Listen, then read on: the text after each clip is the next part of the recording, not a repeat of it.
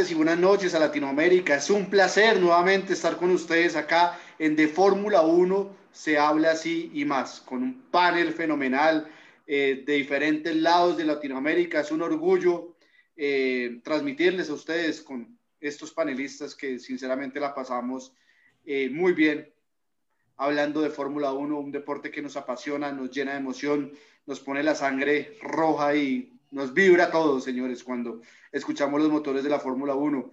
Entonces, sin más preámbulos, voy a presentar a Mauricio desde Chile. ¿Qué horas son desde Chile? ¿Ya cambió el horario o sigue igual? ¿Una hora?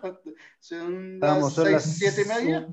Una hora menos que ustedes. Estamos a una hora de diferencia con Colombia. Ok, súper. o sea, ya, ya quedan ahí una hora, depende de cómo se mueva el polo y todo ese cuento. Hasta octubre.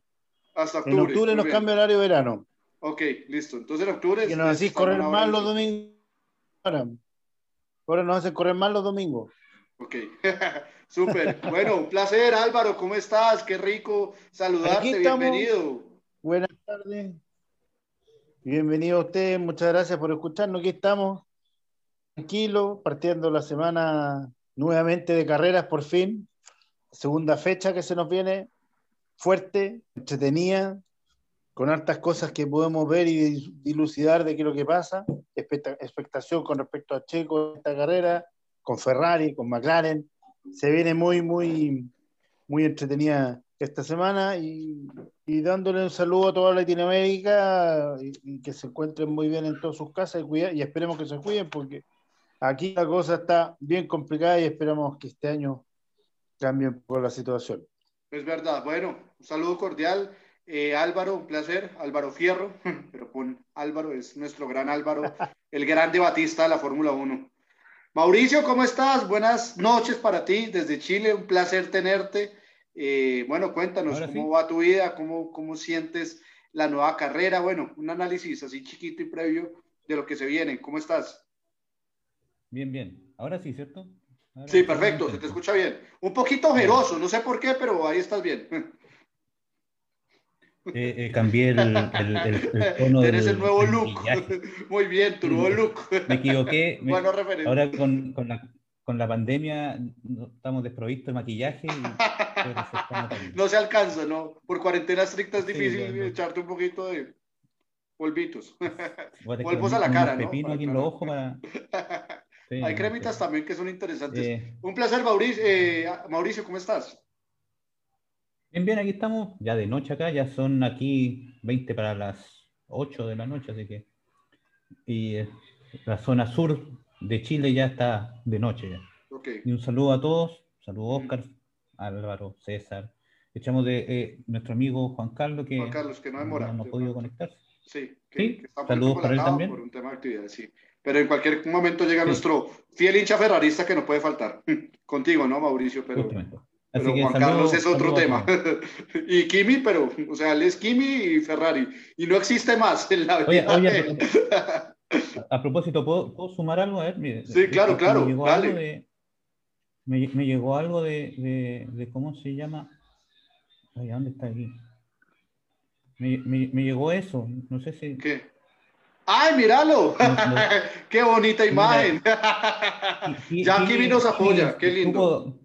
Kimi supo de nosotros, así que mandó eso. no, hermoso, hermoso. no, qué belleza. Bienvenido, Kimi. Ahora sí soy ídolo. Qué motivado que está Kimi, ¿eh? Sí, no. No, nosotros lo motivamos. Aunque no le guste mucho hablar con la prensa, pero con otros es diferente. bueno, un placer. Gracias, Mauricio, por compartirnos esa imagen tan linda. Me emociona. Oscar, ¿cómo estás? ¿Qué? Cuéntame. Ah, bueno, mientras, saludo. Oscar, ¿cómo estás? Buenas tardes desde México, ¿no? Todas son tardes, sí, es igual hora colombiana, ¿no? Eh, estamos en, el mismo horario. Eh, muy bien, muchas gracias. Pues un saludo a todos. Eh, ya bien emocionado de que ya es semana de, Gran Premio. Digo, mañana ya empieza la, semana, pero, pero ya con ella pues empieza todo, todo la expectación, ¿no? Como, como decía Álvaro eh, la verdad, yo sí estoy muy, ansioso de, ver el accionar de Checo ya con, con brillos renovados. Esperemos que, le vaya mejor en esta segunda carrera y, bueno, pues a seguir con el análisis del Gran Premio pasado. Listo, súper. Y César, ¿cómo estás? ¿Cómo te ha ido? Un placer saludarte también desde México. Buenas tardes para ti. Buenas tardes, casi noches ya. Hola, ¿qué tal? Espero, espero se encuentren muy, muy bien. Pues ya también este, a la espera del, del, Gran Premio eh, se viene interesante y, la realidad es de que también como que desde la temporada pasada a raíz del, del COVID como que nos, nos malacostumbramos, ¿no? De tener este, grandes premios cada fin de semana o si mucho cada 15 días. Ahora que fueron tres semanas como que sí te quedas así de que Ay, ya, ya, ya que empiece otra vez. Sí, sí. Pero, pero no, 23 grandes premios este, esperemos que sea bastante entretenida, como, como fue la, la primera, la primera carrera, y que, que, esté bastante competido, como, como lo vimos en, en la primera carrera, con, con, toda esta parte media bastante apretado. Súper, sí, esperemos que sea una carrera también muy interesante y muy emocionante. Aunque es una pista que luego analizaremos que no es de mucho sobrepaso, ¿no? No hay muchas rectas.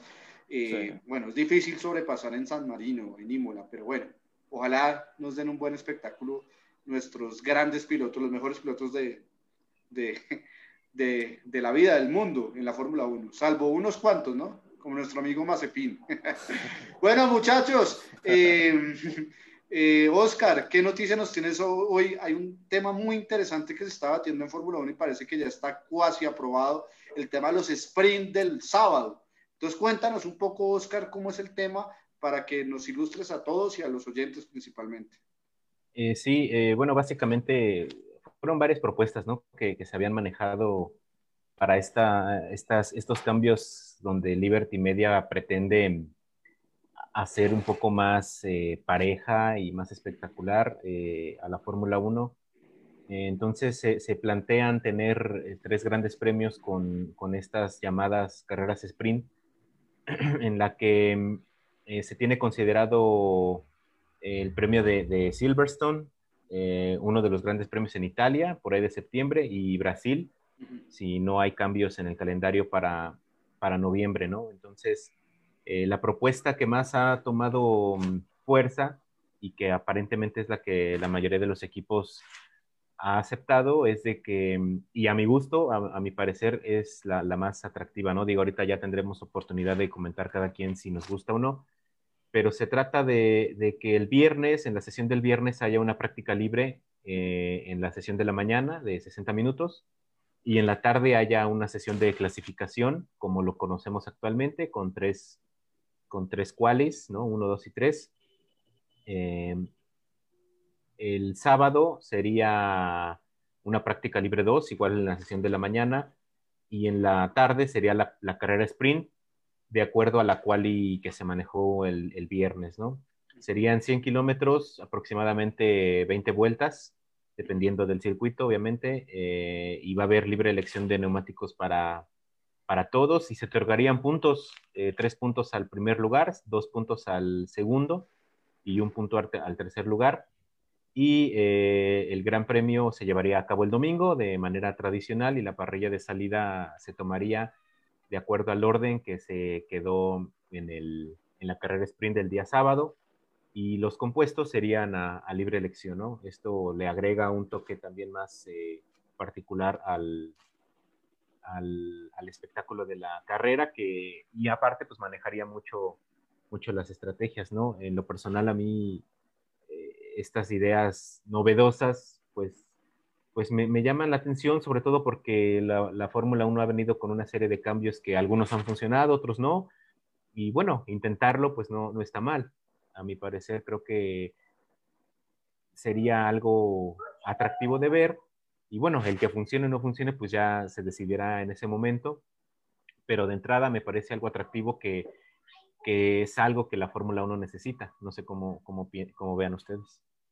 No, listo, se ve súper el panorama. Me gusta que haya una renovación en la Fórmula 1, que le brinden un poco más espectáculo, como por ejemplo la NASCAR. La NASCAR le han agregado poco, poco cositas que la ha vuelto más interesante, como los, el chase, ahorita se llama playoffs, las tandas 1, 2, 3 y luego eh, el ganador. Entonces, eh, es tratar de innovar y emprender la Fórmula 1 para que sea más atractiva y traiga más seguidores a este gran deporte motor que nos fascina y nos encanta. A mi concepto me encantaría que hiciera eso la Fórmula 1. Le haría un... O sea, uno estaría pendiente viernes, sábado y domingo prácticamente de todo. Estaría conectado de Fórmula 1. porque normalmente se conecta sábado y domingo nomás, pero el viernes le agregaría un plus adicional por el tema de la clasificación. Y bueno, una carrera sprint sería chévere, 20 vueltas a ver a tope, sin ahorrar tanto neumático, velocidad pura. Sería interesante ver eso y cómo estarían los carros. Porque hay que mirar también el tema de los carros. Sí, sí. Cuéntame, Álvaro. Dale, dale, Álvaro, todo tuyo. Ya tengo, gracias, gracias, papi. Oye, que tengo una duda ahí. Sí. Yo siempre me he preguntado, ya, hacen la carrera, perfecto. Por ejemplo, yo les voy a poner ejemplo. En carrera normal, si no me clasificación, rompe motor o pasa algo. Ahí mismo, tú rompes el motor y te hacen una, un, un castigo, tienes que salir del último lugar o pierdes lugares en grilla. Claro, ¿qué es lo que va a pasar si en carrera? Por ejemplo, hay tope por carrera. ¿Qué pasa si hay un choque? ¿Qué carrera? ¿Qué va a pasar si en ese speed rompe motor? Los castigos van a ser. Yo creo que todo eso se tiene que zanjar. Ok. Porque tú sabes que la, cómo, es la, cómo es la FIA en ese aspecto. Entonces, como van cambiando la reglamentación a diario, es un tema que yo creo que todos quedemos pendientes. ¿Qué va a pasar si ponte tú se chocan, se topan, eh, el primero, esas cosas yo creo que tienen que zanjarse todavía muy, muy, muy pulido, por eso lo van a hacer de prueba este año. No, por eso, sigamos en la carrera sprint, se estrellaron, en la carrera última salen de últimos. O sea, si en la carrera sprint van, son 20 vueltas, en 18 vueltas estrelló Hamilton y Verstappen iban primero y segundo, pues arrancan de 19 y 20, si los demás terminan adelante de ellos. Es un ejemplo que, si, se, si se hacen una gran Mazepin? ¿qué pasa con cuatro que se hagan gran Mazepin? O pues se toma el que está más adelante, pensaría yo. Gran Mazepin es que... ¿Qué pasaría si en ese sprint cinco autos no llegan a la meta? Es una pregunta súper básica. ¿Cómo vas a pues determinar los cinco últimos lugares? Me parece que se toman los tiempos de, de, ah, lo, que, lo que dice Álvaro es, es, es relevante y eso todavía no, eh, de pronto, pues estamos especulando porque apenas está comenzando el proyecto. Lo que dice Álvaro, ¿qué, qué pasa si en la arrancada, por ejemplo, hay un choque múltiple de ocho, cinco carros que ni siquiera den una vuelta? Por ejemplo, es un ejemplo que puede pasar. Es lo mismo como, como las carreras normales. Yo creo que sería así, de pronto el, el, que iba último en esa estrellada, pues que va a quedar atrás, y así, así, así. O sea, después del quinto, sexto, séptimo, octavo, eh, antes de llegar a la primera curva, por decirlo así, pues quedan en ese mismo orden, pero saliendo de atrás.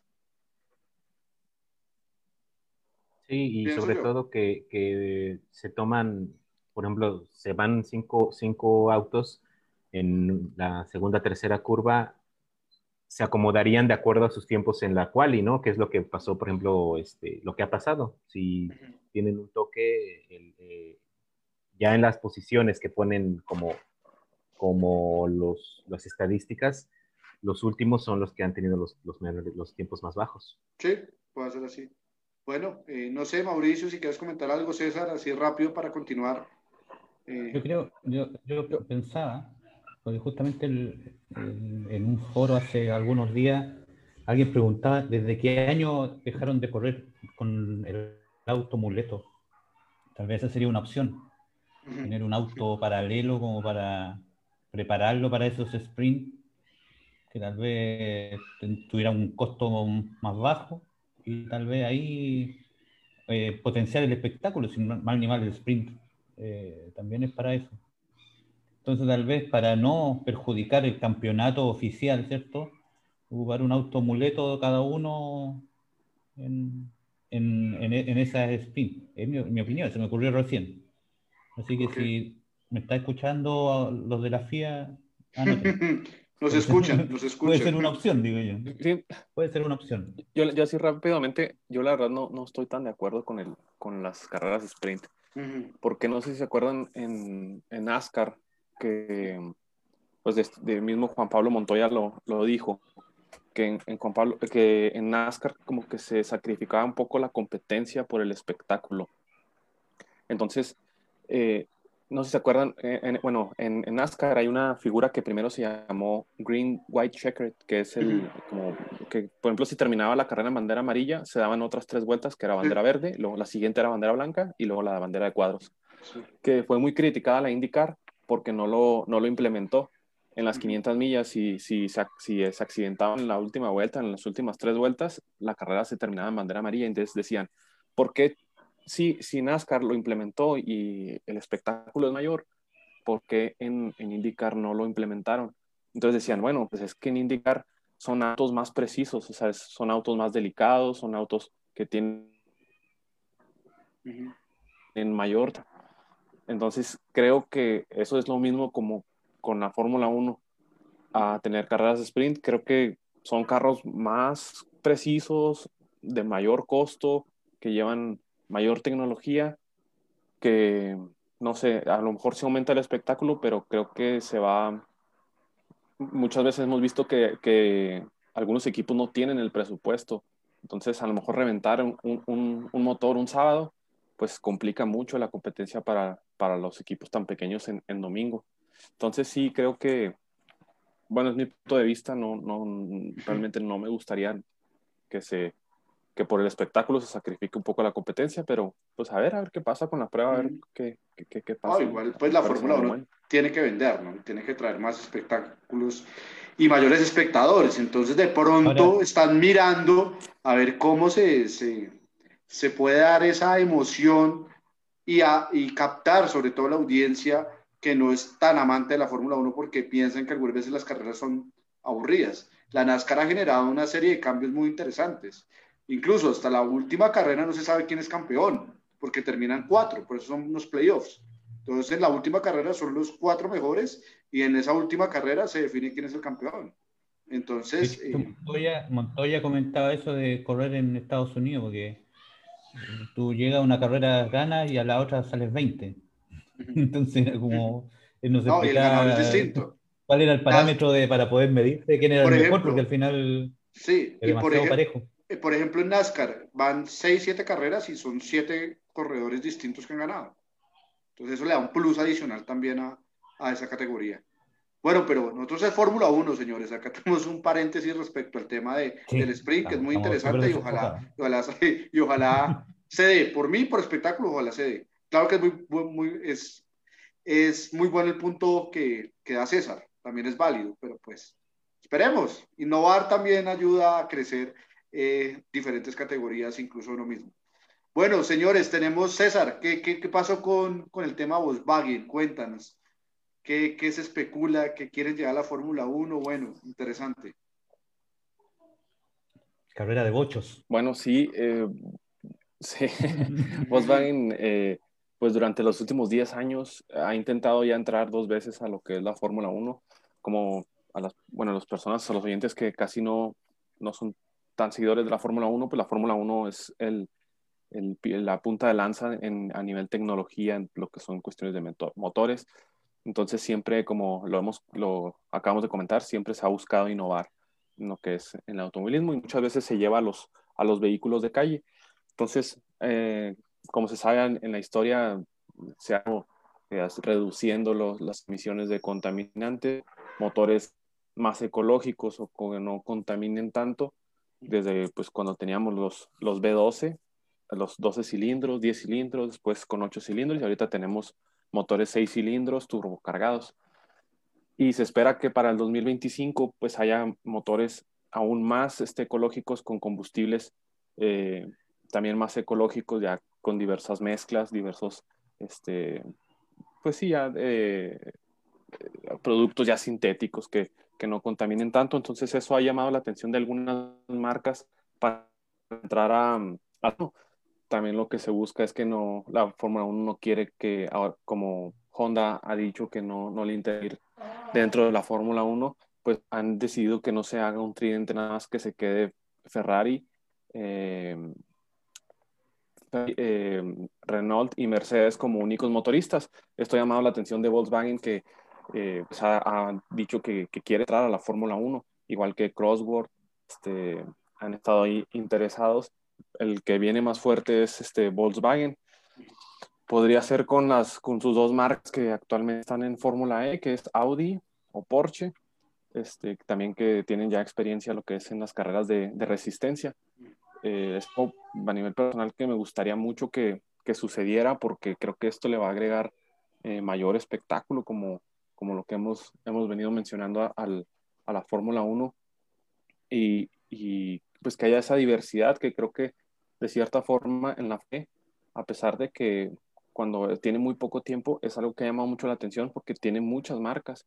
Entonces, eh, creo que la Fórmula 1, si, si logra esto, que atraer nuevas marcas, este, más inversión, sería algo que, que va a atraer más gente a la Fórmula 1, que es lo que al final del día buscan. Es lo que se llega, sí, claro. Bueno, interesante, interesante. interesante, interesante la idea. Listo. Bueno, señores, entonces comenzamos. Eh, um, hace ocho días estamos analizando el video que gracias a Fórmula 1 Highlights nos allegó eh, sobre la carrera en general, los mejores momentos. Y bueno, la vamos a terminar en este programa de, de analizar detalladamente lo que pasó en la carrera y, y, después del video vamos a analizar lo que puede suceder en la carrera de Imola, Italia. Entonces, pues, Mauricio, ayúdanos con el video, por favor. Ahora se supone que no deberíamos tener problemas. Esperemos que no.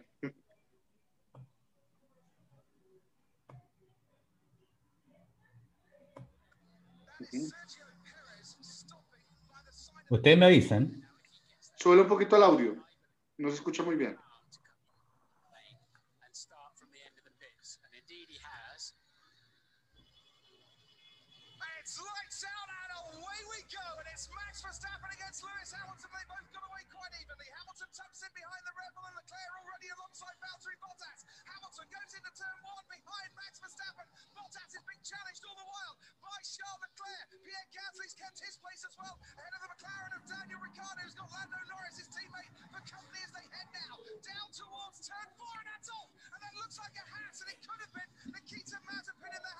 Ay, ay, ay, señor. Ahí pasó otro trompetilla? Sí, ya, ya son las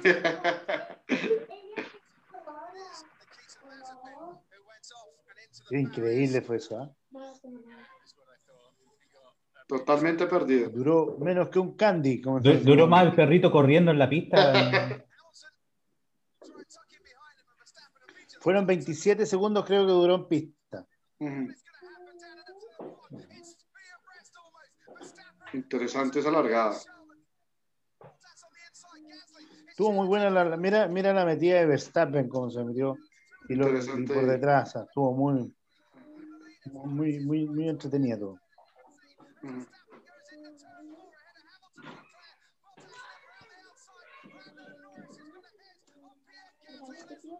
A la salida de Pierre Gasly, que ya la habíamos analizado, ya la hemos tocado en el anterior programa. Lo llevó puesto. Se lo llevó. Accidente de carrera para todos. Gasly dijo que estaba, que, que, el carro de ellos estaba para pelear con Ferrari y McLaren. Y creo que no está tan descabellado. ¿Qué dijo? Pierre Gasly dijo que estaba para, estaban ahí para pelear con Ferrari y McLaren. Y creo que no está descabellado. Dicen que vienen por el. Dicen que vienen por ahí, insisto, la carrera de Gasly, si no, si no le ha pasado eso, lo mismo que le pasó a. Acuérdense que lo mismo que le pasó a. A Ricciardo. Ricardo, recuerda que, corrió con todo el fondo malo, el fondo plano. Listo.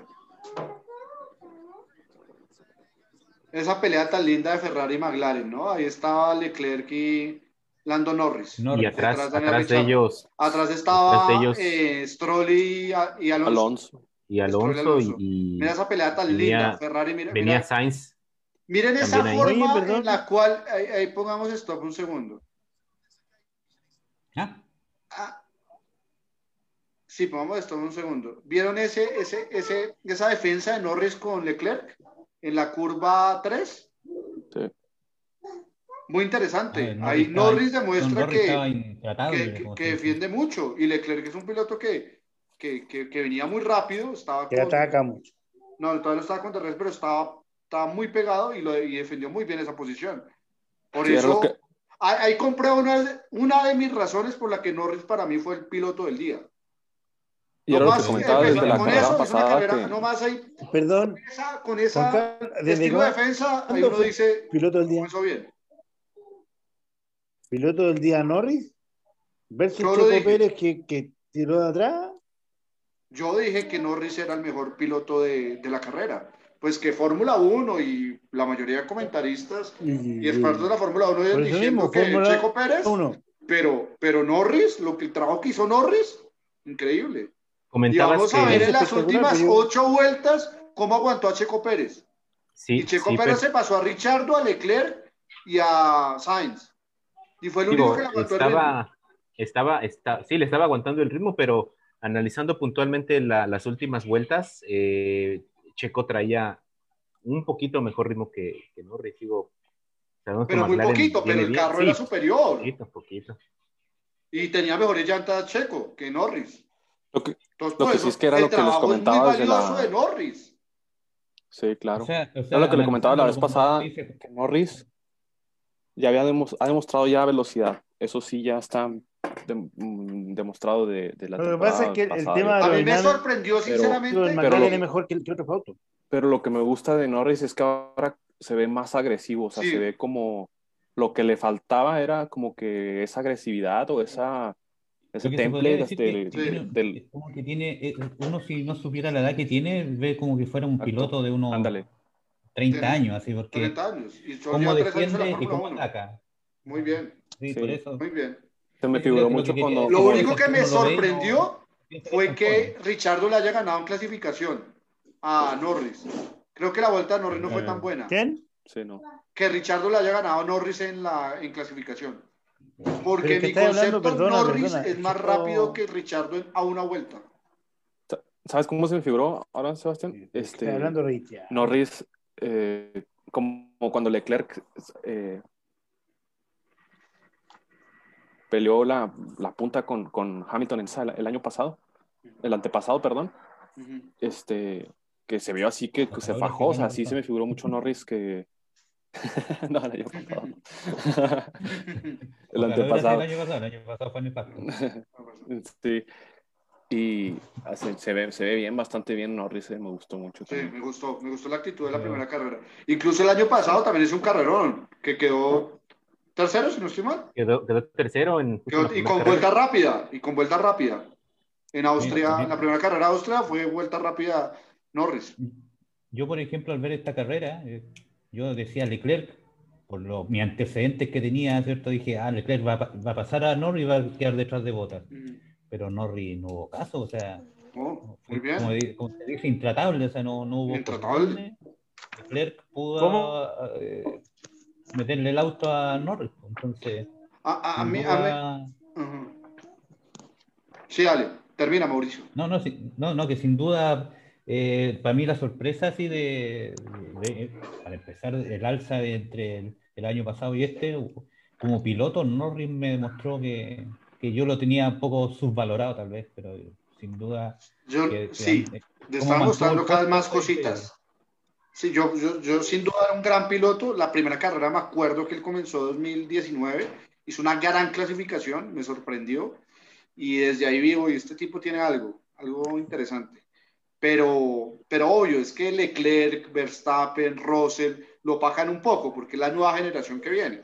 Pero Norris hay que ponerle un asterisco. Ojo, lo que demuestra. Y un McLaren, que el carro cada vez va creciendo, hay que tenerle lupa, que- hay que mantenerlo en lupa. Al- Álvaro, es que me sorprende lo que tú dices, que es que te sorprendió porque yo nombré a Norris Sí, sí. como el mejor de la carrera. Acá lo estamos demostrando, lo estamos diciendo. ¿Por qué? ¿Te sorprende? ¿Ahora puedo hablar? Sí, dale. Por eso te di la palabra. Ya, ya. Sorry, yo entiendo perfectamente bien que fue muy buen piloto, muy buena carrera, sí, pero yo todo el día, para mí, es una persona, y voy a volver a insistir hasta incluso del año pasado, para mí un buen piloto, aparte de tener un buen auto, como lo hizo Norris, está bien, pero siempre estuvo en la parte alta de la tabla. No, No, pero, pero mira cómo bajo. peleó Álvaro, discúlpame, pero Peleó mira con cómo los de arriba, cómo pero aguantó a Leclerc. pero O sea, déjame no es aguantar a cualquiera. Oye, sea, la tuvo oye, que luchar. oye, o sea, yo no fue cómodo. Botas atrás. Déjame. Oye, déjame terminar mi idea, pues viejo. Ya, pues, Mauricio, vamos rodando mientras estoy va- hablar, ya, Álvaro no habla. se enoje. Tranquilo. No, Ya, le estamos no, debatiendo, estamos debatiendo, que tranquilo. Es simple. Para mí, mejor piloto el que se sobrepone a todo lo que le pasa en carrera y llega a un mejor lugar. Antes de la carrera, Checo Pérez tuvo el auto malo. Después de la carrera, barre posición, se la paga el auto, se le quedan cero. Lo sabe aprender. Sale desde boxes y llega a quinto lugar. A un par de segundos de Norris. Norris es excelente piloto, no te estoy diciendo que sea no, pero el piloto de carrera, probablemente tal, es la persona que se sobrepone y llega a mejor lugar. Ese Norris hizo todo perfecto. el mejor piloto en la carrera es el que hace las cosas perfectas, por eso está entre Norris yo y creo, Punto. Yo creo que en parte por algo. Porque se sobrepone. Hay un, por, algo hay una variable que es la apreciación de cada uno aquí. Cada uno tiene una opinión y hay que respetarla en ese sentido. Sí, pues. Yo creo que. ¿Eso para, quién va? ¿Para mí o para Nadie aquí tiene la verdad absoluta. no, pues igual el, piloto del día quedó Checo no, Pérez. Que ninguno de los dos. Yo, yo, yo estoy analizando el tema de Norris. No más miren, primer detalle de la carrera. ¿cómo Pero que tú te, enojas, tú te enojas no, yo no estoy enojado, estamos debatiendo. Tú te enojas conmigo. no, yo no estoy Tú te enojaste porque te digo que tú me dices, pero déjenme hablar, viejo. Déjame hablar, Déjame hablar, déjame expresarme. Tú dijiste en su momento, tú te enojaste conmigo, no, no te enojaste, porque, oye, ¿cómo no lo.? Insisto, para mí, no tiene que ser la verdad absoluta, para mí una persona que se sobrepone a más cosas en la carrera y que sale más adelante y que sale en buen lugar, ese es el que sobrepone. No insisto, no, te estoy diciendo que Norris hizo una mala carrera, hizo excelente carrera, le ganó, es en la cogería que me gusta, que McLaren, bien. Pero para mí un gallo que sale de atrás y que se sobrepone a todo lo que se sobrepuso y llegó a quinto lugar es mejor. No, está bien, pero no superó a Norris, por ejemplo, y yo y aguantó ocho vueltas. Pongamos el video, sigamos rodándolo y seguimos debatiendo. ¿Listo, por favor, Mauricio? Sigamos, digamos, sigamos debatiendo mientras, vemos los, mientras seguimos poniendo el play. ¿Listo? Ahí está. Ahí está la mejor, una de las mejores paradas, ¿no? Esa es la de Botas. Ah, no, la de Hamilton, perdón. Es la de Hamilton. La de Hamilton. Cuando hace el undercut a Verstappen. ¿Que paró la vuelta qué? ¿14? ¿Miramos? Sí, sí, muy temprano. 14. Ok. Miren la vuelta en que entra Verstappen. Para mí. ¿Verstappen en qué vuelta entra? Como ocho vueltas después, ¿no es cierto? Más o menos. Sí, sí, sí. 18. No, 18. O sea, fueron cuatro vueltas de diferencia. Y ahí es, ponle, stop un segundo. Bueno, se fue. Ahí, ahí, ahí, vamos a ver una carrera. En el auto ahí. Sí, entonces ahí eh, el video, en el video que acabamos de pasar o la imagen que acabamos de pasar, se, ahí se da cuenta que eh, Hamilton supera a Verstappen en pits por el undercut. ¿Listo? Desde ahí, 1-0 para Mercedes. ¿Están de acuerdo? O no? ahí, ahí, ahí, perdió, ahí perdió la carrera Red Bull. Puede ser, ahí, ahí comienza a perder la carrera Red Bull, teniendo el mejor vehículo. No, tenía, Por eso el debate hace ocho días, ¿quién tenía más culpa? ¿Verstappen o Red Bull con la derrota? Pues, Oye, pero, desde ahí comienza Red Bull perdiendo. Pero Mercedes, Álvaro. Eh, pero lo que encuentro increíble es que Mercedes se equivoque siempre con bota. Encuentro increíble. Eh, de hecho, de hecho es lo que estaba pensando hace unos días que, o sea, han cometido muchos oh. errores en pits, pero nada, como que nadie dice nada por ser Mercedes, pero eh, los trabajos de pits que han hecho, pues desde Russell con, con botas, esta vez otra vez con botas, pues no, no es un buen trabajo, o sea, digo, para hacer una escudería me, me top. cuando, cuando en, Ferrari estaba Fettel, y Fettel siempre era como iba a ganar algunos puntos y, había un error así, pero absurdo con Fettel. No, ya. Ah, la relación Ferrari-Vettel estaba destrozada desde el 2019. 19. Incluso 18. A Bota, a Bota los con Alemania por mostrar el fue, fue, otro, fue otro tema. Sí. Eh, bueno, ahí en esa parte, una gran lucha también, está Alonso, Sainz y Vettel, ¿no es cierto? ¿Correcto? Buena lucha ahí porque eh, eh, Vettel no había entrado a pits todavía, era el que tenía peores llantas. Sainz y Alonso ya habían hecho su parada. Entonces hay un buen duelo entre ellos tres. Eh, sigamos, sigamos rodando la, la imagen, por, el video, por favor.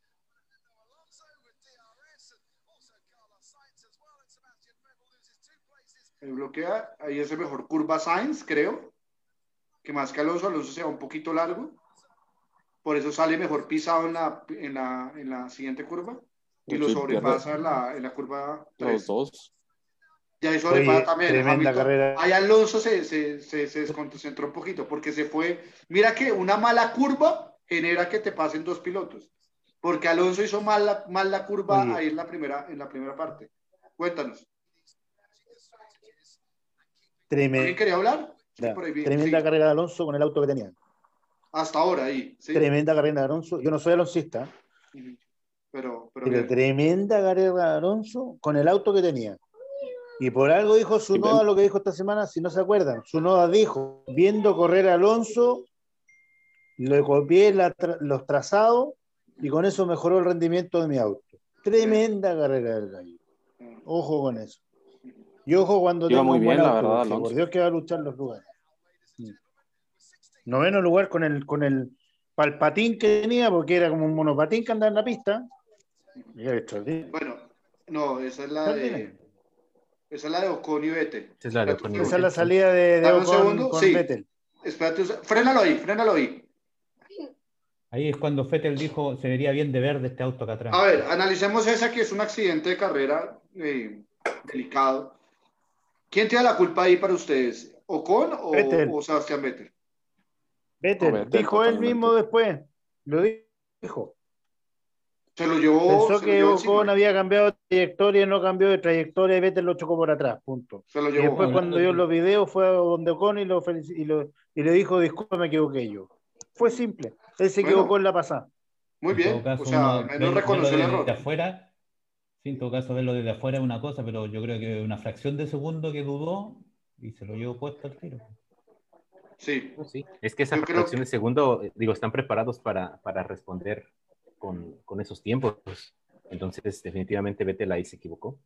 Sí, pues un, er- un error aquí eh, significa eso. Exactamente. sí.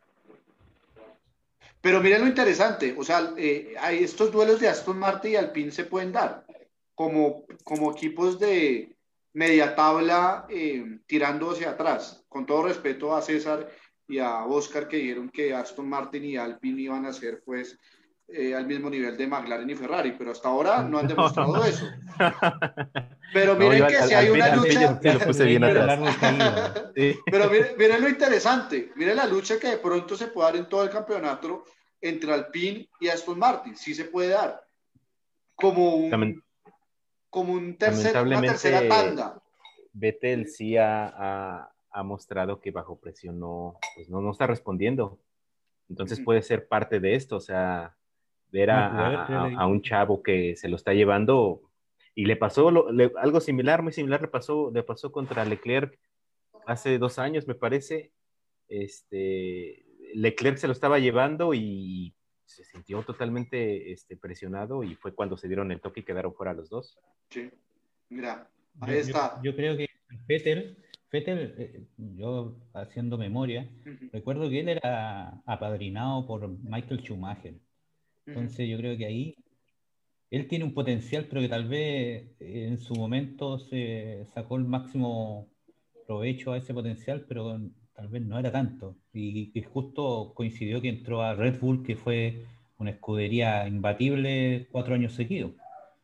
Sí, pero fue muy superior a Weber. pondría un poco Weber en no era duda tal vez sus capacidades, porque eh, si no fue en Red Bull, fuera de otra, eh, en otra escudería, ha rendido como rendió en Red. No, pero, pero, pero Mauricio, espera, espera, espera que sí entro a debate contigo un segundo. Vettel sí demostró que iba a ser un grande desde que comenzó la Fórmula 1. Acuérdese que él comenzó en el 2007 en el Gran Premio de Estados Unidos, reemplazando a Robert Kubica después del accidente de Canadá que tuvo tremendamente y logró ser séptimo en su primera carrera a los 19 años. 2008 ganó con un toro roso en, en Monza. ¿Eh? O sea, y en ¿y qué- lluvia.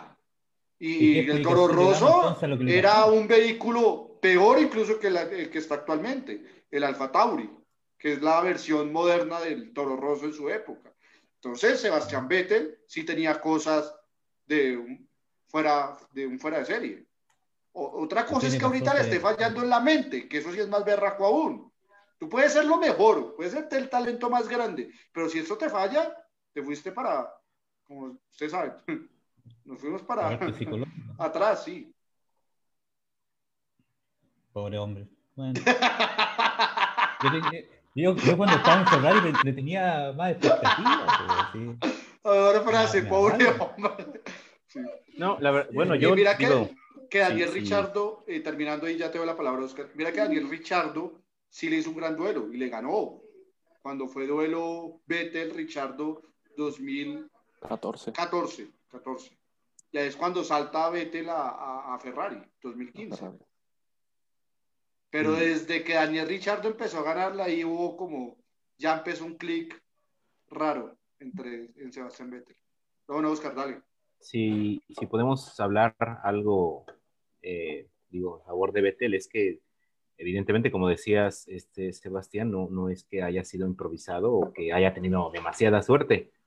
Eh, desde el principio mostró grandes cualidades y, y cuatro títulos bien lo respaldan, o sea, no cualquiera... Cuatro veces ten- es sí, ganar. claro, tenga el, tenga el auto que tenga o como sea, el ganar cuatro títulos no es, no es poca cosa.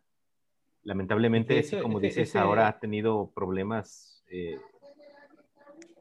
Es que, eh, perdón, Oscar, pero que Sí, sí, yo sí. cuando veo accidentes así como el, de, el que estuvo recién, no recién, pero estuvo con, con Ocon, no veo un cuatro veces campeón teniendo eh, esa conducción. pues, o sea, cuando veíamos a Prost, después cuando se fue a Ferrari, no, a lo más se chocaba con, con Senna porque estaban peleando la punta, pero no, no, no, lo ve- no veía a Prost chocando en el décimo tercer lugar contra otro de atrás. eh, No sé, ya, eso es lo que voy yo. Oye, Como que ese, pues ese sí, campeón del sí, mundo sí. desapareció un poco. así. No, se- desapareció se después de Alemania del bastante. 2018. Creo que ahí se partió Sebastián Vettel. Hay un Sebastián antes. Ahí hay una animita. Hay una Ahí- ahí- animita ahí ya, ya se partió. Vettel. Álvaro, ibas a decir algo, cuéntanos. No, era Oscar. No, no, No, Álvaro no. a hablar. No, no, yo lo estoy escuchando. nomás. Hoy día, Ah, hoy día ya, estoy es que escuchando porque yo hablo y me retan. Sí, no. no, dale, Álvaro, Oye, dale, dale, dale. no. No, a uno, a uno lo retan en la Ahora, casa. el ¿no? tema, el tema de. Vettel, el, tem- el tema de Vettel, no sé, la casa me reta todo el día. Oye, el tema de Vettel yo creo que va más por un tema de, de motivación. ¿ah? Quizás se pensaba encontrar un- el mismo auto el año pasado, que no iba a tener tantos problemas, que no iba a tener adaptación, no lo encontró.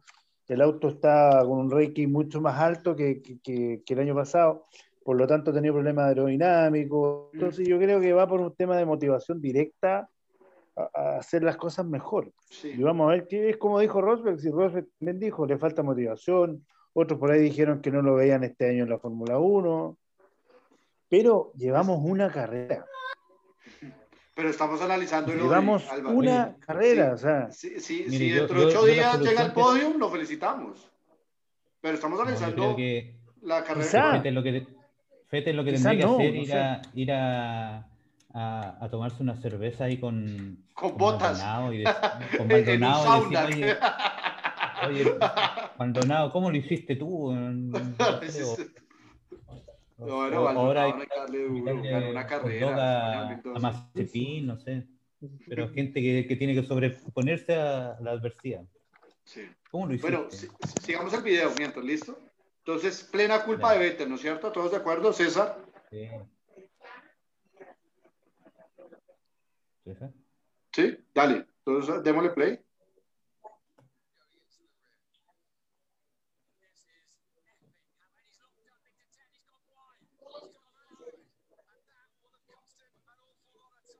Se nos fue un poco ancho. la persecución.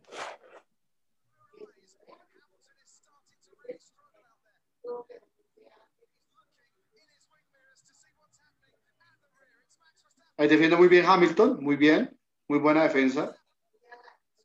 Ahí supremamente todo legal, hizo solo un movimiento, no hizo los dos que supuestamente penalizan. O sea, perfecto ahí la defensa de Hamilton. Ahí es el momento interesante, a si vamos a seguir la, la imagen. Tin. Ahí frenémoslo, sí. Sí. ¿Lo vamos a comentar eso o no? Que se fue ancho. Todavía no. Pero ya pasó, bueno, sigue, sigue, sigue, entonces dame- démosle play todavía. Ah, espérate. Ahí. Ahí ponle stop un segundo. No, eso no fue.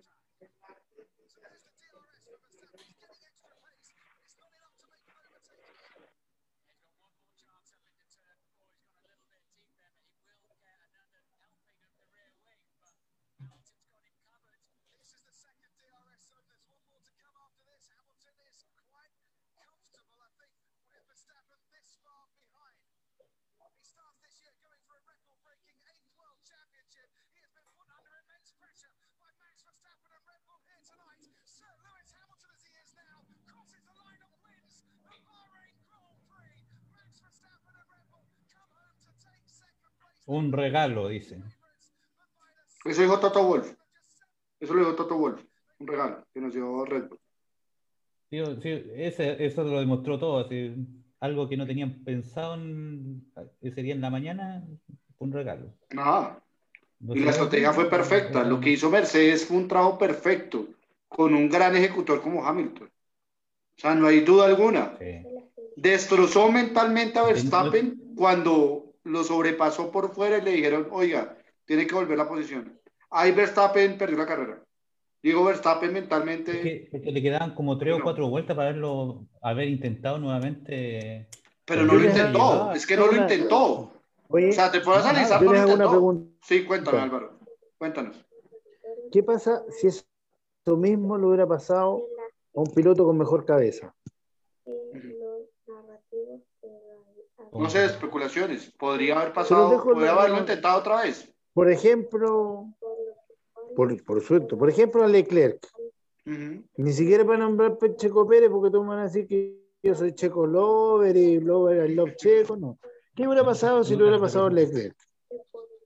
Leclerc yo creo que lo intenta otra vez. Sí. O, ajá, o, o al mismo, o al mismo Kimi, ya, Kimi.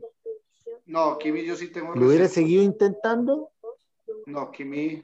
Pero, No sé. pero a ver, ¿Lo hubiera estamos, seguido intentando? están, eh, están o Ricardo, sea, Ricardo, por ejemplo. Ricardo, viendo a Verstappen como, la- como hubiera- hubiera- hubiera tibio. Sí, Richardo se lo manda otra vez. Se le manda el Eh, vehículo. y se lo lleva puesto. Así como Eh, se a- Te explico. Te explico. Hace una semana salió un artículo en uno de estos grupos de F1 que no me recuerdo qué, que uno de los problemas que ha tenido Verstappen en estos años, que no se llama piloto, pero le cuesta mucho cerrar cuando son momentos críticos. Y dentro de todo, un momento crítico es lo que pasó. ¿Por qué? Porque al final Hamilton lo hizo equivocarse, porque eso fue, lo hizo equivocarse para mi gusto, jugó muy bien con toda la reglamentación.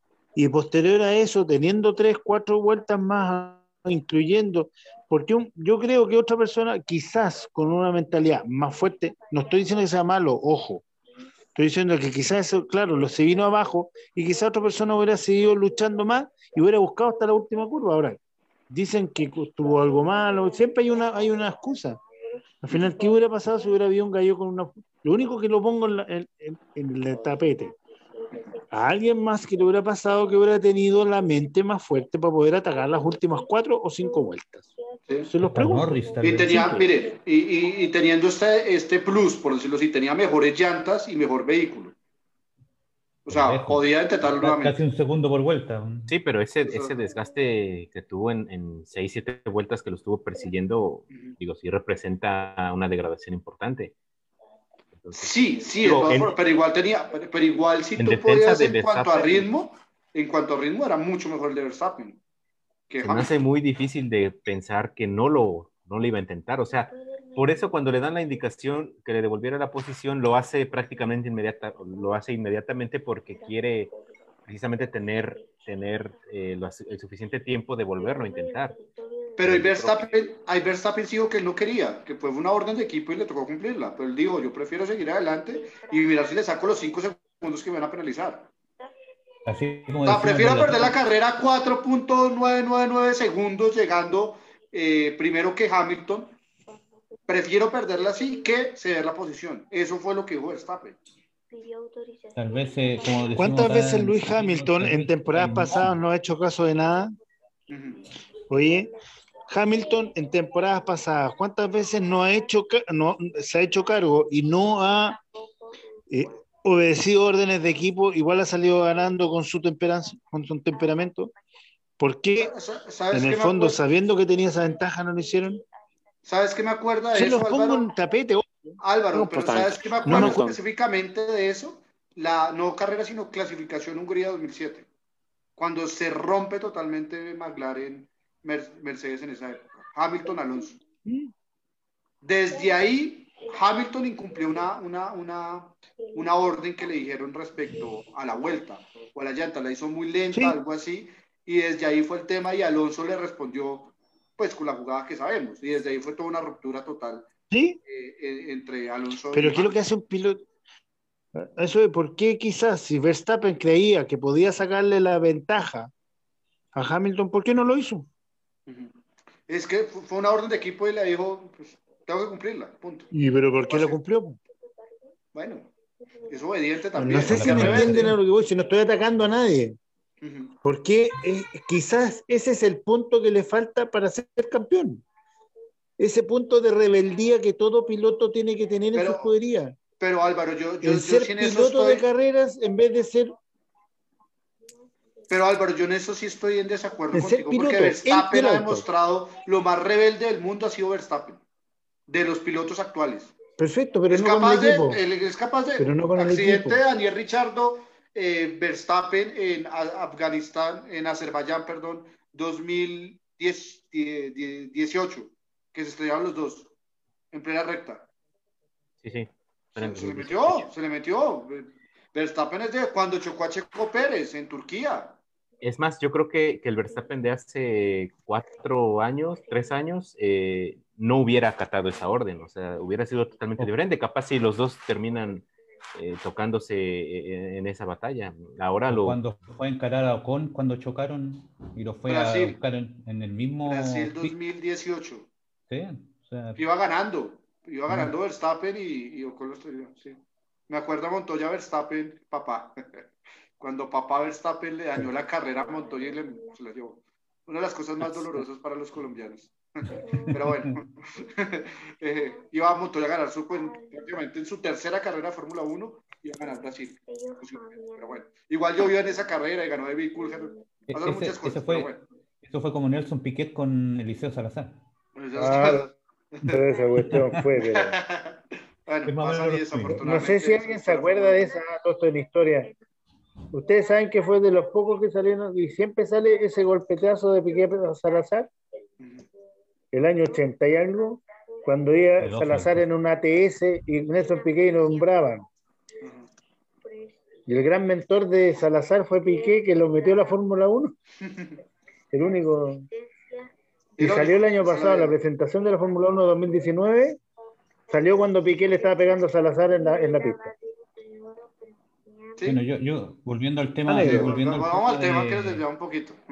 yo creo, volviendo al tema de Verstappen, yo creo que se taimó. Así como decimos Sí, aquí un timing, sí. un- Este, Sí, dijo, ¿saben, saben qué?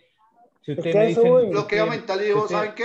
Listo, ustedes me paran, yo aquí Claro, termino sí. segundo. Usted me, Sí, pero yo, yo me un- pongo en el lugar de... Perdona, dijo, para ganar un campeonato ustedes- mundial no podía hacerlo. Pero Bueno, que, oye, estamos tratando de, de- de darle una- un sentido al por qué llega ahí. Y yo creo, mire, Verstappen de haber dicho, ya, ustedes me dicen que le sea el lugar, llego segundo. Listo. sí. Perdí la carrera por ustedes, no por mí. Eso, yo creo que eso Es un punto que- de rebeldía. Perfecto. Incluso el punto de Mauricio lo que dice es un punto de rebeldía de él. Eh, dijo, Pero en contra segundo, de él mismo y en contra del equipo.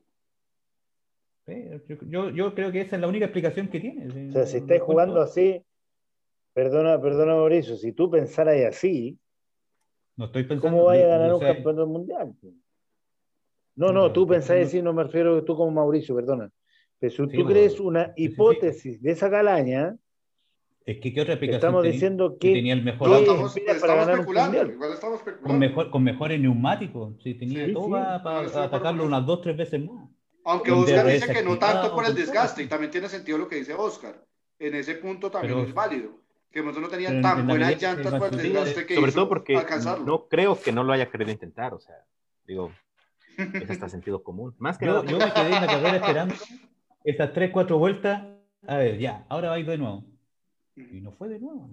No lo intentó. Yo, eh, simplemente se vio que no lo intentó. Sí.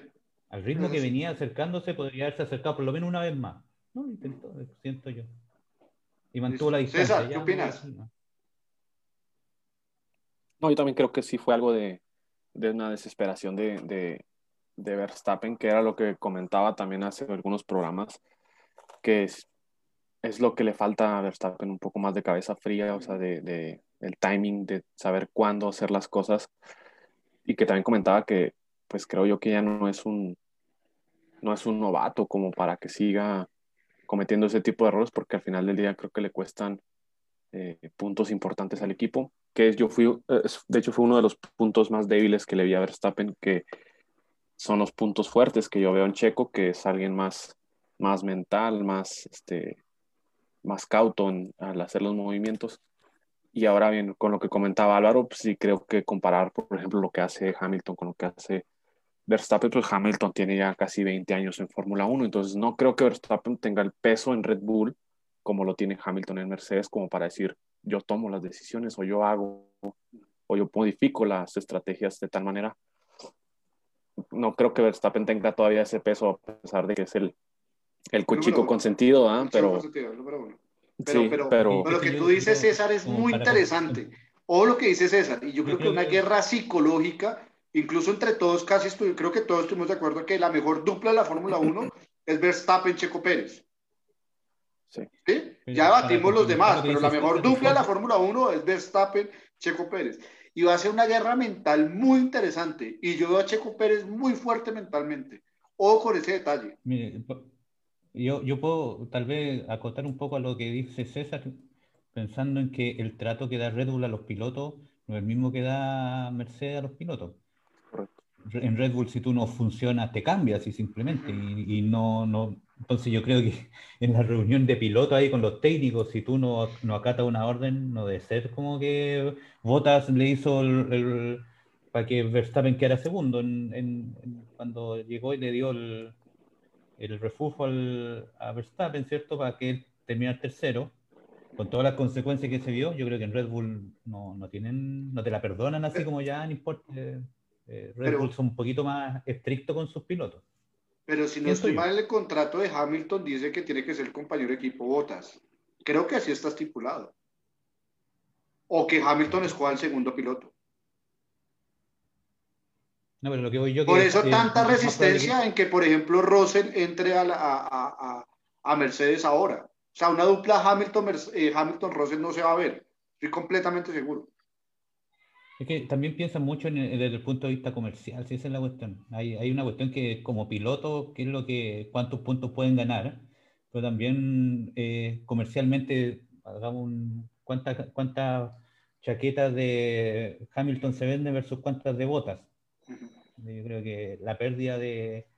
Por eso Hamilton tiene un poquito más de atribución ahí porque vende 10 veces lo que vende Bota en merchandising y... Sí, pero, claro, lo que decíamos de Alonso. Pero porque Hamilton no, de, no permite que un Russell entre a Mercedes, un Verstappen, por poner dos ejemplos. Eso no lo va a permitir Hamilton, por el mismo miedo de ah, que él es el rey. Bueno, una, una vez decían, eh, si que eh, si es que Michael Schumacher tenía ese tipo de cláusula en Ferrari. Sí, él iba a ser el número uno del mundo. Incluso Montoya le ofreció Ferrari y Montoya no aceptó porque iba a ser número dos, número dos en Ferrari. Claro, es que, y de hecho, hace poco leí ahí que en realidad eh, Schumacher no ponía esas cláusulas. Él elegía quién estaba ahí al lado de él.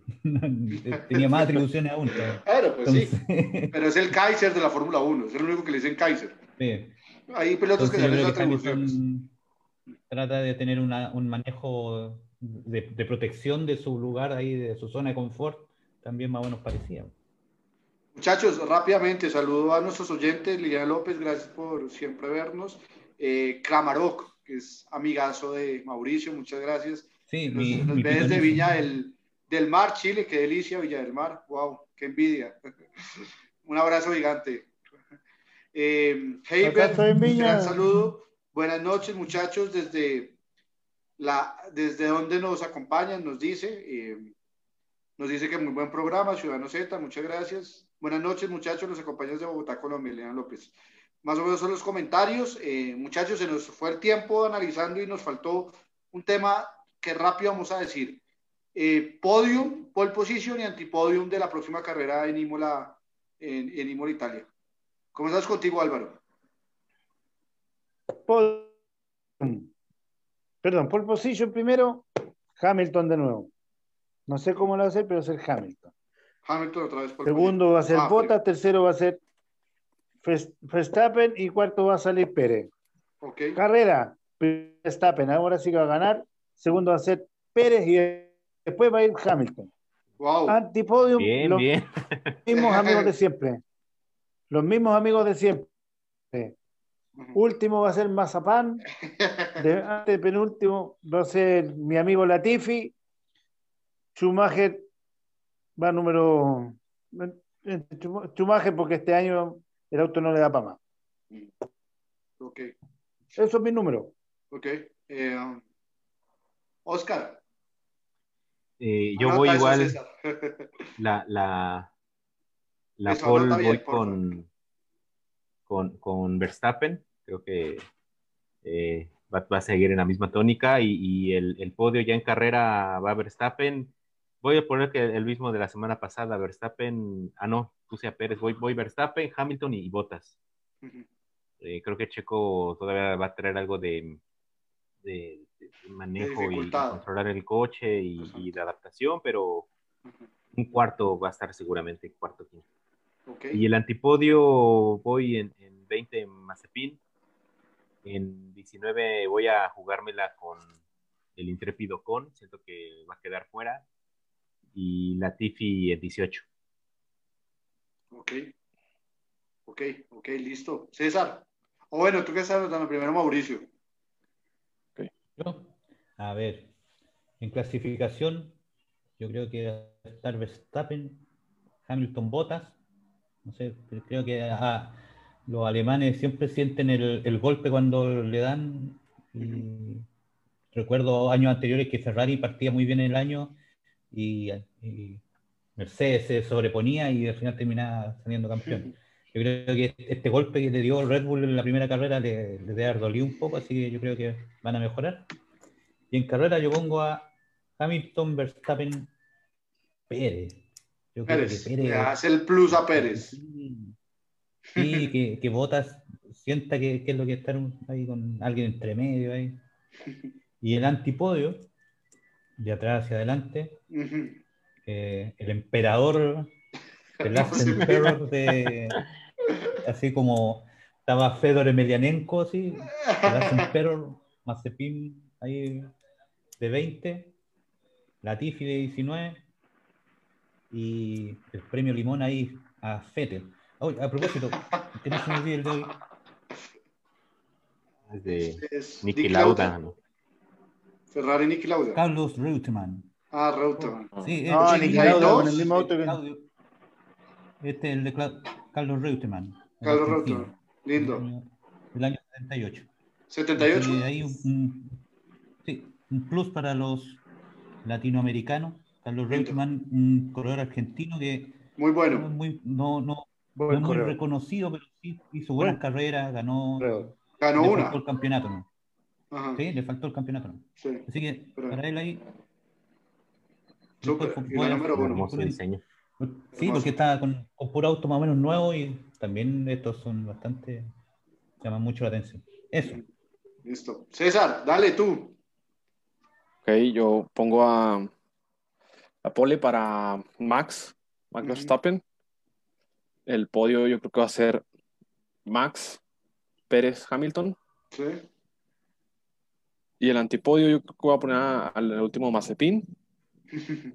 Pongo a, a Stroll, antepenúltimo, pero penúltimo. Yo, yo digo que es que sabes que veo con muchos problemas a Aston Martin de fiabilidad, entonces creo que no va a terminar. Yo, yo veo, yo veo con más problemas. Yo veo los mismos. Oye, César, yo veo los mismos problemas, pero a- más los problemas de Fettel. Que está... Por eso lo puse ahí también. y a Ah, Schumacher. bueno. Schumacher, ok. Sí. Bueno. Pablo Schumacher. Mi pole, pole position, Verstappen, creo que va a ser el más rápido. Carrera, me voy a arriesgar, Verstappen, voy a colocar a Hamilton y Pérez. Creo que Checo ya es hora de que consiga su primer podio. De antipodio, Ya me está insultando que nos estamos acercando. si ves, Álvaro, siempre, cada vez estamos cerca, pero tenemos eh, algunas veces un debate chévere, interesante. Eh, antipodio, Mazepin, último. Eh, Mick Schumacher, aunque me gustó la carrera, me pareció una carrera decente de Mick Schumacher para hacer su primera. Creo que Haas está lejos de todos. Y. Vettel. Dilo, dilo. Es que Vettel, yo quiero ver a Vettel en un antipodio, pues porque lo quiero, lo dejo de primero en una, así será el antipodio, lo, lo dejo. Ahí quién es el ganador, Mazepin o Vettel. Es que ahí está una competencia porque Mazepin apenas es el principiante y Vettel ya es el máster, ¿no? De pronto el, el estudiante supera al maestro, ¿no? Normalmente pasa No, así. no están medio con la misma vara. Está mirando con la misma vara. Bueno, muchachos, un placer en serio. Buenas noches, ya Latinoamérica. Un placer. Gracias por acompañarnos. Gracias por esas vistas. Gracias por esos comentarios. Es un placer hacer este programa con ustedes. Y bueno, dentro de ocho días ya tenemos el análisis de la carrera pendientes. Y bueno, esperemos a ver si la tiramos o no. Señores, Tenemos carrera ya. un placer. Eh, tenemos también pendiente hacer el, eh, dentro de ocho días esperamos presentárselo, cómo vamos nosotros. No con los algoritmos de Mauricio, yo creo que eso toca auditarlo. No, tocar por una favor. reunión entre nosotros y mirar cómo es No ese están tema. preparados para esos números. No, no Mauricio tiene que mandar el manual. No están preparados para saberlo, pero voy ganando. Para- No, No, él comenzó tercero o cuarto para que no sea sospechoso el tema. Sí. Pero, pero un placer en serio, No. muchachos. Gracias. Mauricio, un placer. Un abrazo gigante. Buenas noches. Un saludo a A ver, todos. Mucho gusto. Un placer. Que te dejen Que dormir, porfa. Sí, no, sí, la bebé a- ahora ha estado durmiendo un poquito mal, pero espero que hoy día duerma bien. Bueno, listo, dale. Pero es tan linda Espero que, que sí. ¿sabéis que? No, no hay- Espérate no- que crezca. Espérate que crezca. No, así no. No, yo, yo no hago caso, son malos augurios. Es, va a y va a seguir siendo la más hermosa de todas, así que no te preocupes. Sí, señor. Eso no es Sí. Le voy a mandar fotos. Bueno, claro que sí, Mauricio. Ya, manda foto. pendientes. Manda foto. Dale, Oscar, con placer, como siempre. Un abrazo gigante. Cuídate No, mucho. pues igualmente, igualmente un, un saludo para todos. Y ya, ya me hicieron sentir mal. Yo fui el único que no puso en podio a, a Checo. Este, pero aquí, aquí me estuvieron aconsejando que sí, pero dije no, vamos a. Digo, sí, ojalá y me equivoque. La verdad es que es mi estrategia. Si me equivoco, pues mejor, ¿no?